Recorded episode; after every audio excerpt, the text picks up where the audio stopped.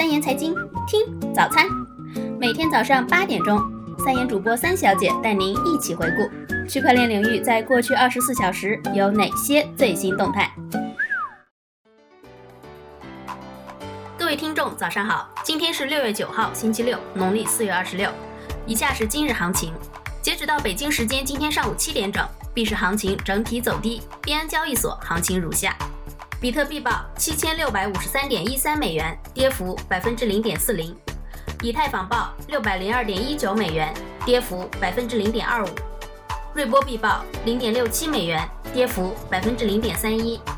比特币现金报一千一百二十四点三三美元，跌幅百分之一点五二；EOS 报十四点一五美元，跌幅百分之二点九七；莱特币报一百二十点一一美元，跌幅百分之一点零一。以下是今日快讯。首先是时事方面消息，昨日会议最终结果确定，No Go。本次投票中投 No Go 的节点是二十七个，英文社区二十五个，中文社区两个。主要原因是这些节点中部分认为应该等待一点零点二版本出来之后再决定。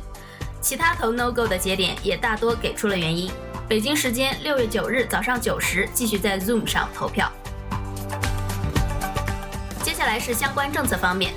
六月六日，波兰金融监管机构在其网站上发布官方声明称，该国金融监管机构最近确认，加密货币交易在该国是完全合法的。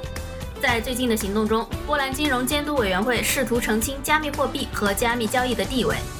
波兰金融当局指出，政府的重点是为市场制定监管框架，以防止市场出现有时与加密有关的风险，如洗钱、逃脱和恐怖主义融资。该委员会提到，他正计划推出比特币和其他代币的监管系统。该系统将于二零一八年七月十三日正式启动。据天津日报报道，日前，天津市委新网办召开全体干部会议，会议要求要加快制定天津市大数据发展规划和促进数字经济发展的指导意见，深入开展大数据、区块链等新技术领域的地方立法研究，不断增强工作的前瞻性。下面是相关观点。中国人民大学法学院副院长杨东在世界区块链大会三点钟新加坡峰会上，给政府和监管机构提出了三点建议：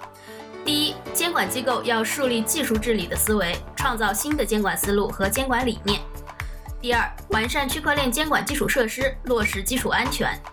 第三，在区块链基础之上，构建一个大数据分析和风险预警机制。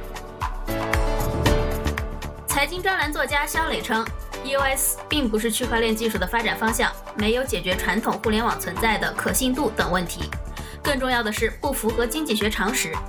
他认为 EOS 只解决了炒比特币转账太慢、以太坊合约运行要收费的问题。它只是在蚕食比特币、以太坊培养的市场，并没有创造新的价值，开拓新的市场。所以它不是区块链3.0，只能叫炒币3.0。最后是市场方面动态。六月八日消息，据悉，国内领先区块链平台开发商豪兴竞斗云的赛马游戏已确定将于世界杯前后正式上线。竞斗云将区块链作为底层建设，打造了一个又一个优秀应用，如宠物游戏宝利马。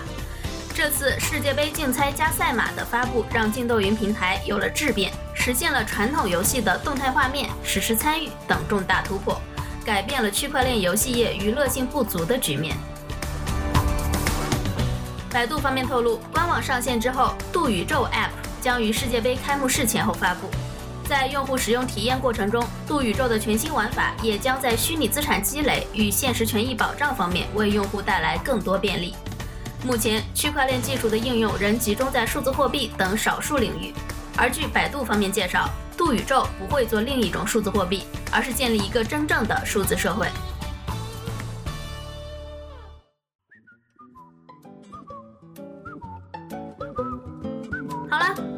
元气早餐就先到这里啦。今天是全国高考的最后一天了，三小姐祝所有的考生们，愿你们合上笔盖的那一刻，有战士收刀入鞘般的骄傲。